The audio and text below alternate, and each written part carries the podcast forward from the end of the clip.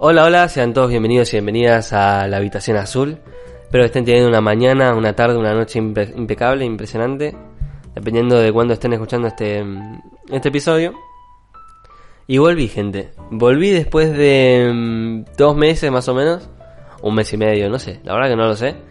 Pero mm, a qué se debió mi ausencia, bueno, básicamente a lo que se le llama facultad. Eh, los meses de junio, los meses de julio fueron meses intensos, como mínimo. Bastante exigentes, donde tuve que mm, lidiar con finales y con trabajos finales que me costaron un huevo, pero los completé. Y por suerte terminé el cuatrimestre en una nota positiva. Eh, ahora que ya,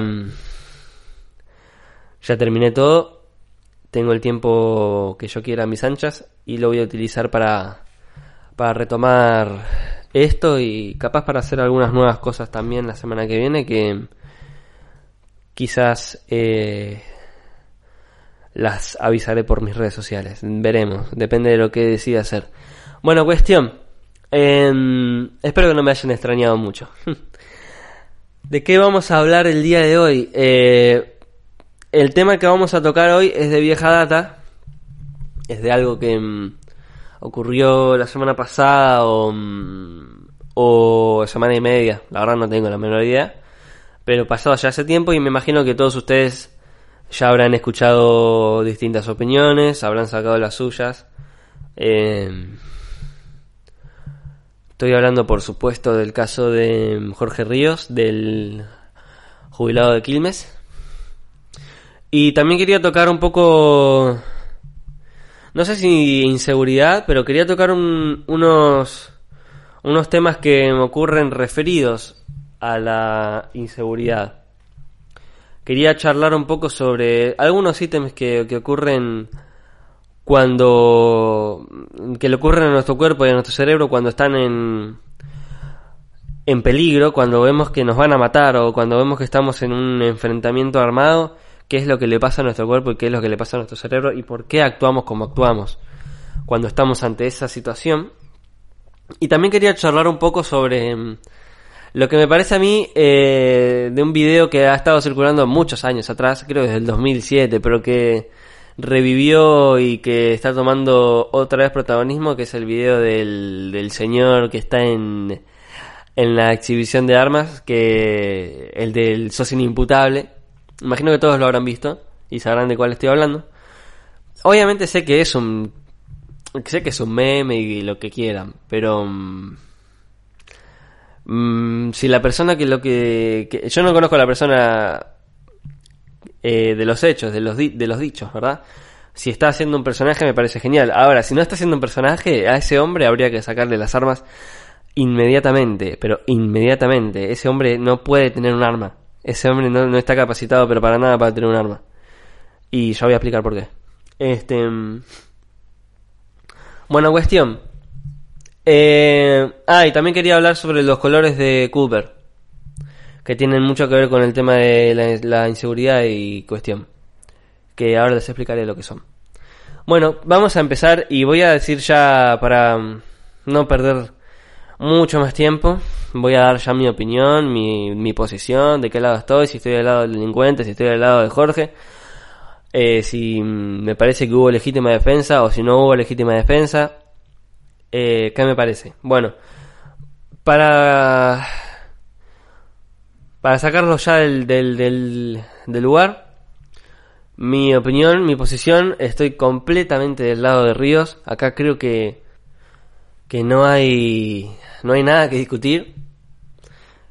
Este, mm, Ríos a mí me parece alguien que, mm, una persona honorable, que mm, defendió lo suyo, defendió los suyos, como le salió en el momento. Recuerden que el señor fue... No, o sea, sacando que el señor es una persona de 71 años y que fue abordado por cinco personas tres veces. Cinco personas que, obviamente, y recuerden, le restan por lo menos 40 años a cada uno de los cinco integrantes. No creo que, que sea sorpresa para alguno de ustedes que, mm, que le hayan dado una paliza con la facilidad que le dieron. Ustedes vieron las imágenes de... Espero que hayan visto las imágenes de, de cómo quedó Ríos después de la tortura que le hicieron. Lo torturaron... Escuché su, su declaración, la declaración de Ríos obviamente sobre los hechos. Me parece que... que es un hombre que hizo lo que tenía que hacer. Para mí hizo lo que tenía que hacer. Eh, ya hablaré un poco más en, en, en, detalle de lo que me parece que hizo en la segunda parte del, del asalto, que es cuando Ríos termina matando al delincuente en la calle. Ya daré mi opinión sobre si me parece que estuvo bien o no lo que hizo, si es legítima defensa en ese caso o no. Eh, pero mm, lo que haya hecho después, para mí a pesar de que para la ley no sea lo correcto, porque realmente para la ley no es lo correcto. Si vamos a tener el libro, el libro, perdón, el um, código penal a mano, y vamos a estar leyendo el código penal mientras vemos el video, la verdad es que lo que hizo Ríos es injustificable.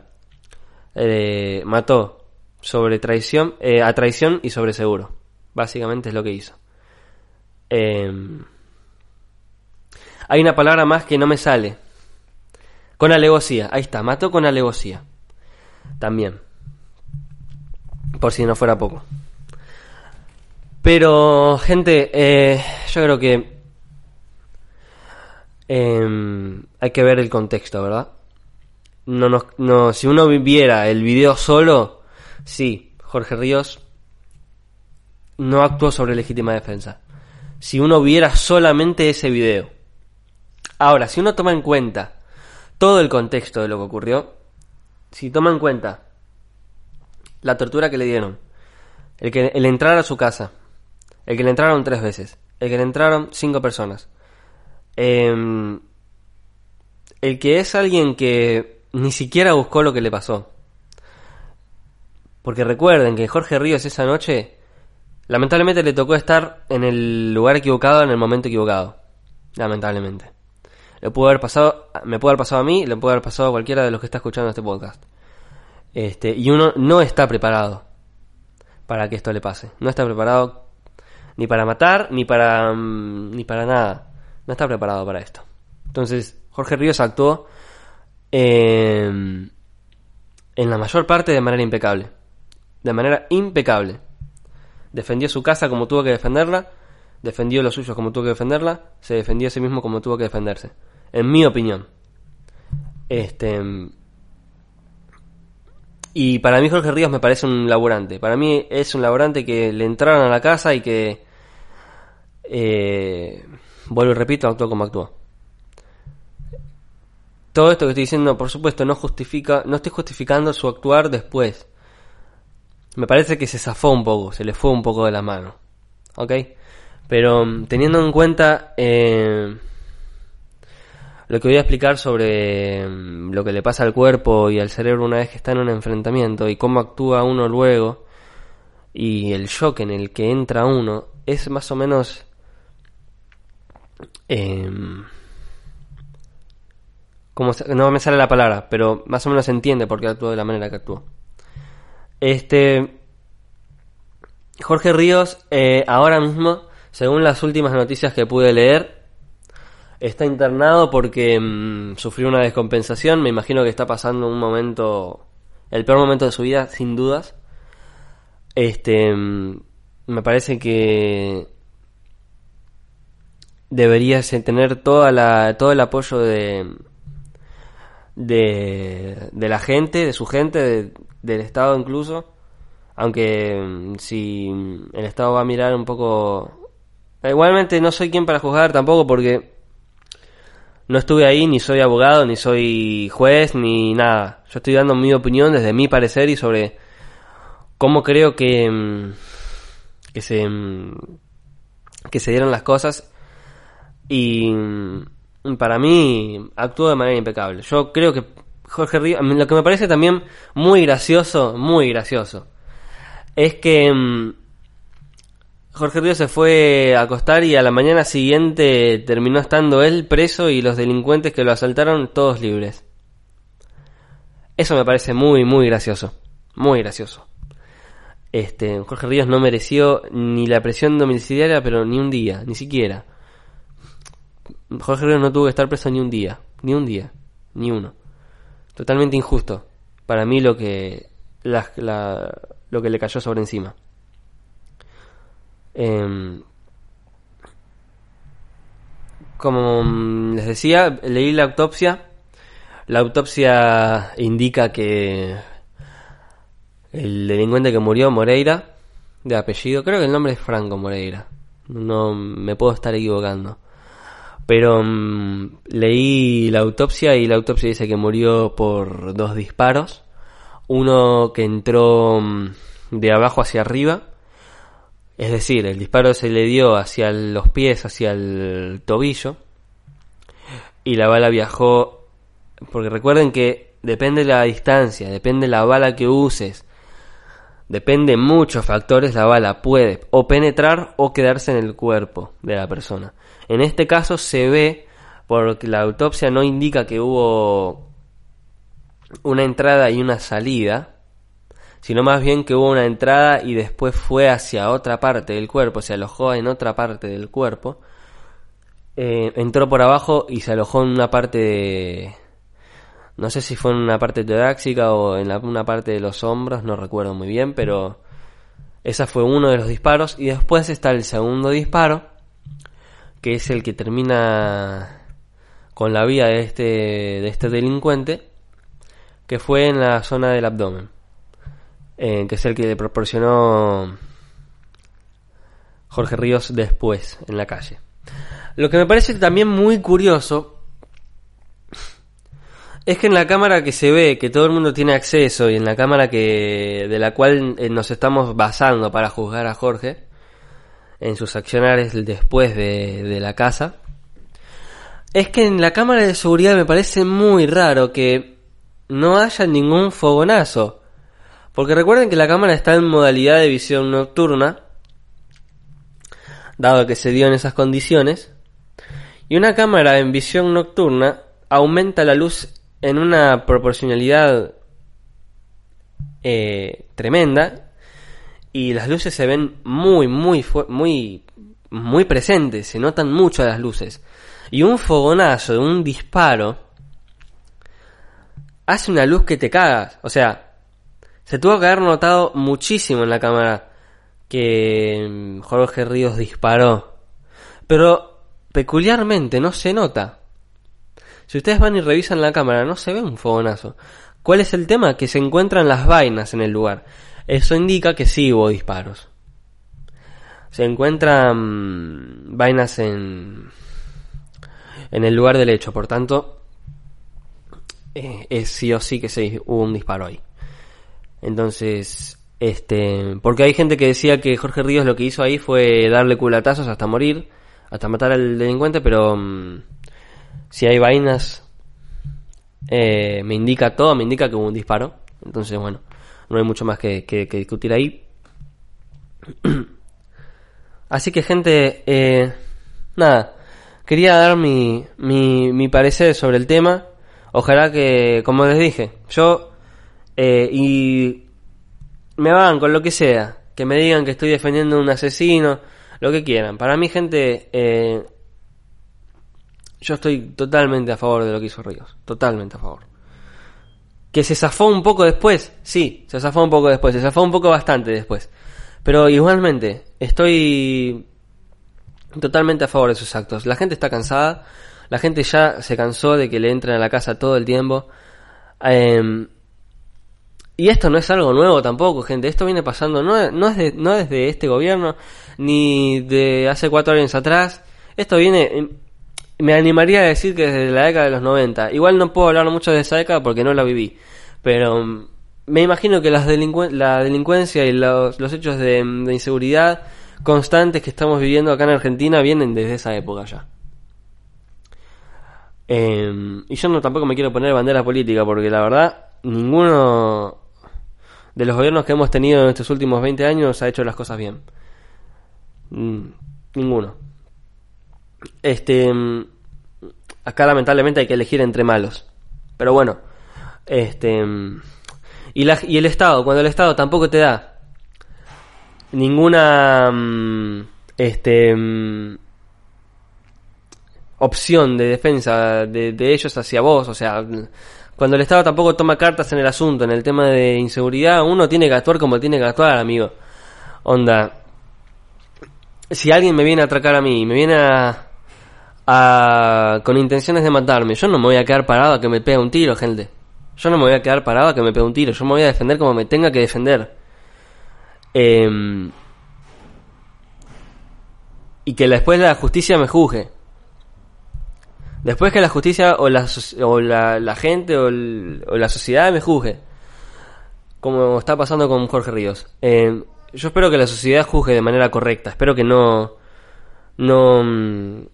Hay una, hay una opción, no me, no me acuerdo el nombre ahora mismo, que uno puede tomar como, mm, como opción si la pena dura 10 años o más, que puede hacer que la gente que mm, puede elegir que la sociedad eh, dé su voto a favor o en contra del juzgado. Hay una, hay un, hay una opción, no me acuerdo su nombre ahora, que es no me acuerdo el nombre. Realmente mm, mala mía de no haberlo buscado antes de hacer esto. Pero mm, yo sé que existe esa opción. Y si esa opción se la, mm, se la permiten a Jorge, eh, tranquilamente va a terminar en libertad.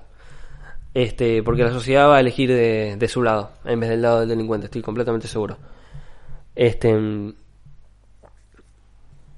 Y no hay mucho más que decir, gente. Después acá se arreglará todo en un en un juicio oral, en un tribunal, y veremos qué onda. Pero mm, justicia para Ríos y mm, eh, viendo que está internado, mis fuerzas, desde ya, eh, una lástima lo que tuvo que pasar. Es un, para mí es un laborante más como todos nosotros. Que lamentablemente le tocó estar en el lugar equivocado, en el momento equivocado y actuó como, como mejor le salió.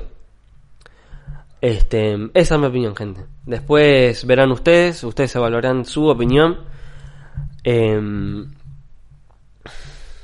pero nada.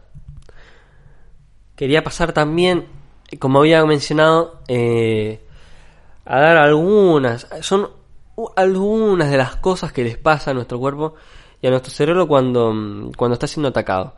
Quería charlar un poco sobre lo que le pasa a nuestro cuerpo cuando está en una situación así, en la que vos ves que te están apuntando y que te están a punto de matar. O que te están dando una golpiza y sentís que vas a morir. Bueno. Cabe recalcar que mm, los datos que voy a decir ahora los saqué de mm, la Asociación Española de Instructores de Tiro Policial. Eh, me pareció una muy buena fuente, por supuesto, porque estamos hablando de gente que está entrenada para, mm, para estos enfrentamientos. Y por supuesto, Em, las este los dichos que nos que nos dan estos estos policías estos estas personas que están entrenadas eh, son de gran valor no bueno cuestión. Primero que nada lo básico lo obvio.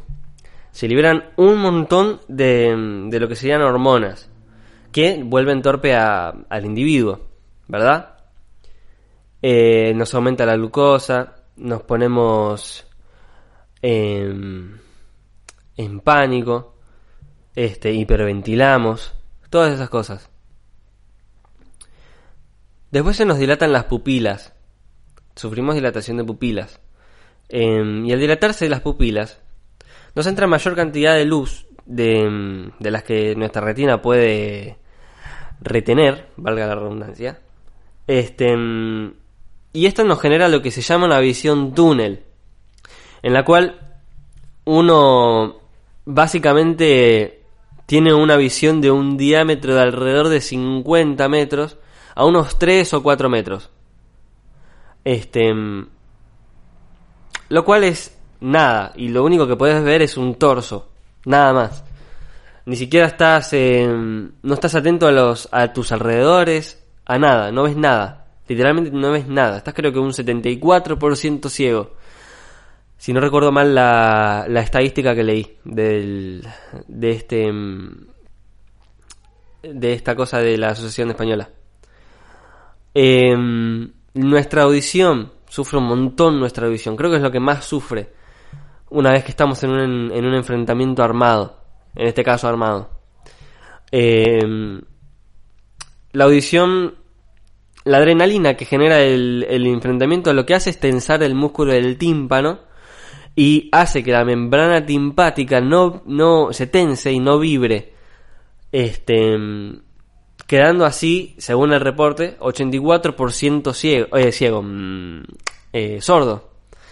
O sea que ni siquiera escuchamos, o sea, que sos, un, sos sordo básicamente en el enfrentamiento armado. Eh, acá reportan algunos de los, de los policías que al disparar no se escucharon ni siquiera los disparos, se escuchó como un soplido y que al final, una vez que calmó la situación y una vez que bajó, eh, le quedó, vieron cuando van a una, una fiesta, a un, un, boliche que les queda después en la casa el pi del oído. Bueno, lo mismo. Ocurre exactamente lo mismo. Em, las habilidades motrices que nosotros tenemos, que son tres, la mm, gruesa, la mm, compleja y la fina. La gruesa es aquella que nosotros tenemos cuando nacemos, que es la de mover la cabeza, mover los brazos, las extremidades. La compleja ya eh, compete agarrar un objeto, el, poder de agarrar un objeto, y la fina, el poder de em, manejarlo, el poder de operarlo. En este caso, se ponen en juego las tres habilidades motrices una vez que está uno en un enfrentamiento. la gruesa para desplazarnos, para movernos. La, mm, la compleja para agarrar el arma y la fina para operarla. En este caso, las tres habilidades motrices que nosotros tenemos se ven completamente em, atrofiadas, entorpecidas. Nos volvemos muy torpes al manipular un arma. Y por eso es que la gente cuando te dice, o el juez cuando te dice, o la gente cuando te dice, ¿por qué no le disparó una pierna? O mm, ¿por qué le salió el tiro a donde le salió? Es porque la persona que está en ese momento de tanto pánico, de tanta...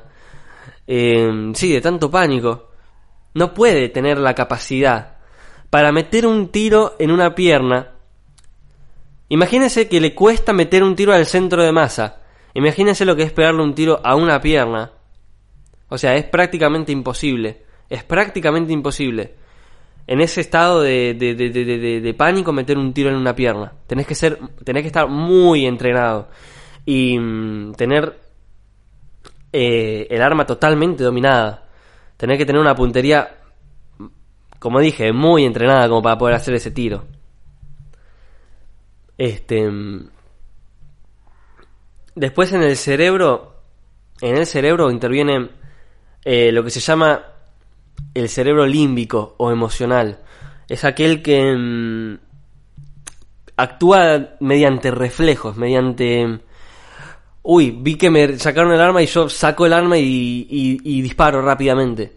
Ese, ese reflejo de sacar el arma, de desenfundar, que habrá tenido Jorge es eh, lo que se llama cerebro límbico o emocional. Uno reacciona rápidamente y encara eh, por instinto, casi sin pensarlo. Este, actuamos de manera automática en ese momento. Por supuesto, dependiendo del entrenamiento que tenga la persona. Si el entrenamiento que tiene la persona es alto, este movimiento, este accionar va a ser muchísimo más preciso, obviamente. Em, esto también tiene mucho que ver con la visión cuando nos pasa que parece que todo ocurre en cámara lenta.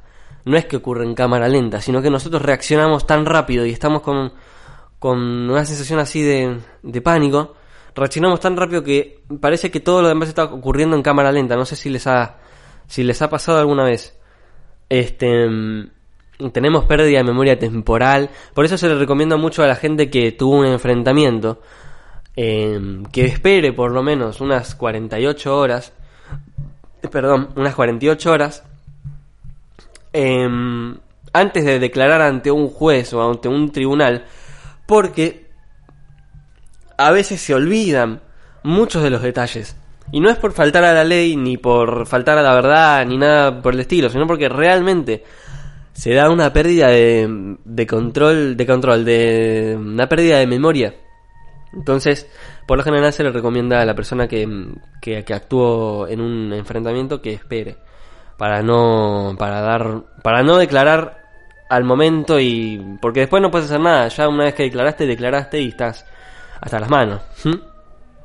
Hay una pérdida de equilibrio por por supuesto la pérdida de visión de visión que tenemos durante el, el enfrentamiento y esto es muy muy peligroso no la pérdida de equilibrio sino lo que voy a comentar ahora mismo ah, ocurre en muchas personas sobre todo las que no tienen ningún tipo de entrenamiento y nunca agarraron un, un arma o, o nunca estuvieron preparadas para lo que mm, les estaba por venir. Por eso quiero después comentar un poco sobre los estados de alerta de Cooper, los colores, ahora en un segundo. Eh, ocurre lo que se llama un frisamiento. Te frisás y te quedás inmóvil y fuiste. Te fuiste a visitar a tu abuelo, a visitar a San Pedro te fuiste. Este, por eso es muy, muy peligroso. Eh, cuando una persona no tiene ningún tipo de entrenamiento y está eh, en un estado casi que de relajación y le atracan por, por, por, por sorpresa cinco personas en este caso gracias a Dios a, Jorge Ríos no le pasó el frisamiento, porque si hubiera pasado el frisamiento ni siquiera estaríamos hablando de esto, porque hubieras muerto. Pero suele ocurrir en el en el eh, en el reporte que estoy em, de donde estoy extrayendo toda esta información dice que un 7% de los eh, encuestados, estos policías encuestados, sufrió un leve frisamiento. Recuerden que estas personas están totalmente entrenadas. Son personas que tienen un entrenamiento superior a la, a la, persona común. Por lo tanto, la situación de friciamiento no es tan frecuente, pero suele ocurrir. Como dije, 7%, pero obviamente dependiendo de tu entrenamiento va a ser mayor o va a ser menor. Bien, por eso es cuando uno a veces escucha a gente decir por qué no le disparó en una pierna o por qué no, no pensó antes de actuar uno tiende a, pensar que la persona a la que les está diciendo estas cosas no tiene mucho conocimiento sobre el tema, porque le pasa todo esto al cuerpo en un milisegundo, en unos segundos, en los que dure el ataque. Entonces, uno hace lo que le salga en el momento, no es como que uno tiene la situación totalmente controlada. ¿Se entiende? Bueno, para cerrar con todo este tema, quería charlar un poco sobre los colores de Cooper y los estados de alerta. Que mm, van de, de varios colores, son varios. Van de blanco, amarillo, naranja, rojo y negro. Cada uno con su diferente nivel de atención o de alerta. El blanco es el que tenemos todos nosotros en el día a día. Em, y es un, estado de alerta que se puede llevar durante todo el día, que básicamente el cerebro no tiene ningún tipo de exigencia acá. Cuando uno está en color blanco, en el estado de alerta blanco de Cooper, uno está totalmente relajado. O sea, el estado blanco es cuando estoy yo, como estoy yo ahora, haciendo este podcast. Estoy en un estado de alerta blanco porque sé que estoy en un lugar seguro, estoy en mi cuarto y sé que no me va a pasar nada, ¿se entiende? Otro ejemplo es estar mirando la tele o leyendo un libro. Es algo que, un estado de alerta en el que se está todo el tiempo. Ahora, la evolución de este color blanco es el color amarillo, que es casi como el blanco, pero uno está como atento. Así por si las dudas puede ocurrir algo por si las dudas me puedan atracar. ¿No? Esto ocurre sobre todo cuando uno está viviendo en una zona que es medio peligrosa. Uno, hay veces, sobre todo en, la noche, que uno se pone en un modo de alerta amarillo, en el que se puede estar un tiempo bastante largo como el blanco, pero no es como que estás totalmente relajado, ¿se entiende? Estás en alerta amarillo. El alerta eh, naranja ya es un nivel superior al amarillo y estás no relajado, ya no estás más relajado. Un estado de alerta naranja se puede dar, por ejemplo, un policía cuando está en una está haciendo como una un control en un barrio muy malo, en un barrio donde parece que las cosas no andan muy bien. Uno está en alerta naranja. Esta alerta naranja dura unas horas. No puede durar tanto porque el exceso de incapacidad mental de que se precisa para estar en este estado de alerta todo el tiempo es muy alto, es bastante alto. No es tan alto como los siguientes colores, pero es bastante alto. Eh, y uno ya está totalmente preparado, totalmente preparado para lo que pueda venir. Uno ya está preparado para que en cualquier momento lo ataquen. Uno ya sabe que lo pueden llegar a atacar. El alerta roja, ya una, el alerta de color rojo, es cuando, por ejemplo, un policía lo llaman para que actúe donde hay un enfrentamiento que se están cagando a tiros. ¿Se entiende? Uno ya está, el policía ya está con el arma preparada, ya tiene el seguro fuera, tiene el arma lista para atacar. Ese es el alerta roja. Este alerta eh, no es común. Ya a partir del naranja no es común en personas como nosotros. En personas como nosotros hasta la alerta amarilla llegamos. La alerta amarilla uno está en la calle, uno puede estar en la alerta amarilla. Es más, en la calle deberíamos estar todos en la alerta amarilla. Por si las moscas. O cuando estamos en un restaurante, o cuando estamos en afuera, dando un, salimos a caminar con la familia, uno tiene que estar en alerta amarilla. Por si las moscas, ¿vieron? Entonces, ya a partir de la alerta naranja en adelante, por lo general no nos compete a nosotros, les compete a las autoridades, sobre todo a los policías y gendarmes que tienen que lidiar con, con estas cosas. Este, ¿por dónde iba? Bueno, la alerta roja es eso, el estar totalmente preparado para, para enfrentarte ya, con el arma lista, con todo listo.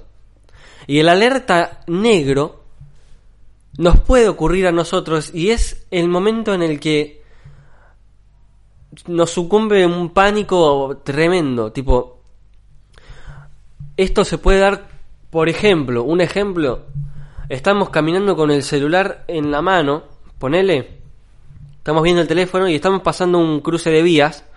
Vieron que hay como un caminito por las vías por donde uno puede cruzar, que tienen como barrotes, barrotes no, como barandas eh, rojas y blancas que guían hasta el final de la vía. Bueno, Imagínate que vos estás caminando con los auriculares puestos, mirando el celular y escuchás la sirena del tren y vos estás en la mitad de la vía y cuando giras la cabeza ves que el tren está a unos pocos metros y te frizás y es como que si lo que estuvieras viviendo no lo estuvieras viviendo, te parece como si estuvieras viendo una película o estás viviendo la, vida de otra persona. Estás viviendo en tercera persona. Esto suele ocurrir en el en el en la en el color negro ya. Donde ya literalmente te frizás y nada más, mm, nada, no puedes hacer nada y lamentablemente te esperas a que el tren te arrolle porque es lo que va a pasar. Eh, este es el peor estado de alerta en el que uno se puede encontrar. Es, el momento, es un momento de rendición, básicamente. Un momento de rendición totalmente. Y donde nada más esperas lo peor. Pero bueno, gente, nada más quería comentar eso y mm, comentar un poco sobre el tema. Como estábamos hablando sobre la inseguridad, es bueno tener estos estados de alerta eh, conscientes eh, para la, cualquier tipo de situación, por si nos llegan a atracar, sobre todo.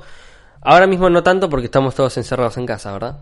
Pero mm, cuando esto termine o cuando tengamos que ir a hacer algún mandado o X, estar en alerta amarilla nos puede salvar. Nos puede salvar tranquilamente. Eh, tener un método de defensa también, siempre. Eh, sea esto un gas pimienta natural, lo que sé yo. Por si las moscas, porque nunca sabemos lo que va a pasar. Nos pueden agarrar del, del buzo, tirarnos para atrás, robarnos el celular y pegarnos un tiro. Chao. Y fuiste. Te fuiste a ver a tu abuelo. Entonces, hay que estar preparados. Y mm, Tampoco es que estar preparado es decir, uh, estar súper alerta y mirar para... No, tampoco así. Pero, mm, pero sí estar preparados. ¿Se entiende? Bueno, gente. Me pasé de los 30 minutos, pero bueno, no importa. Es, eh, la vuelta y se, se, se permite, se permite. Quiero terminar como siempre termino. Quiero salir un poco de estos temas y recomendar un poco de música para todos ustedes. La semana pasada, o hace como dos semanas, eh, escuché que un álbum que yo tengo mucho, mucho cariño cumplió 20 años y estoy hablando de Parachutes de Coldplay.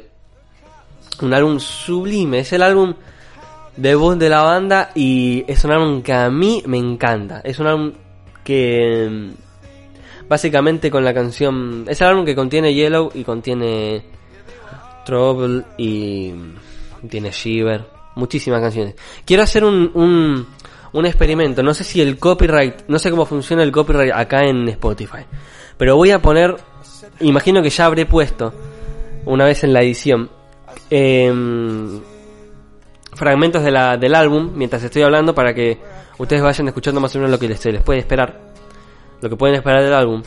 Este, a ver si funciona. Este, si no me tiran el video abajo, si me tiran el video abajo no, no, no, no estarán escuchando nada de lo que estoy diciendo, pero sí, si están escuchando lo que estoy diciendo, entonces es que funcionó. Este, voy a tratar de hacerlo en cada episodio que, que yo recomiende algún tipo de música o algo, lo voy a tratar de poner de fondo, así es mucho mejor para que la gente lo vaya escuchando y sepa qué esperar. Pero bueno, cuestión, eh, para chutes de Coldplay, gente, es un álbum maravilloso, si no lo han escuchado, es un álbum muy tranquilo en, en, su, en su totalidad casi. Este, a, a, contraste de lo que fue luego a Roger's Blood to the Head, que empezamos con Politics con unas guitarras zarpadas. En este caso, para Chutes es mucho más relajado, es mucho más tranquilo.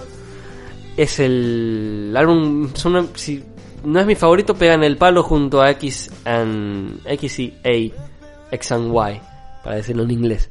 Así que gente, nada, un abrazo muy muy grande para todos ustedes que están acá, que me han esperado estos dos meses. Espero no no me hayan extrañado demasiado. Espero este próximo viernes volver con temas nuevos, con opiniones nuevas y con una recomendación nueva para todos ustedes. Espero que pasen lo que resta del día, de su día lo pasen maravilloso. Les mando un abrazo muy muy grande. Muchísimas gracias por estar acá. Eh, se los aprecio como no tienen una idea. Y nada. Cuídense, quiéranse. Y nos vemos en un próximo episodio. Chao.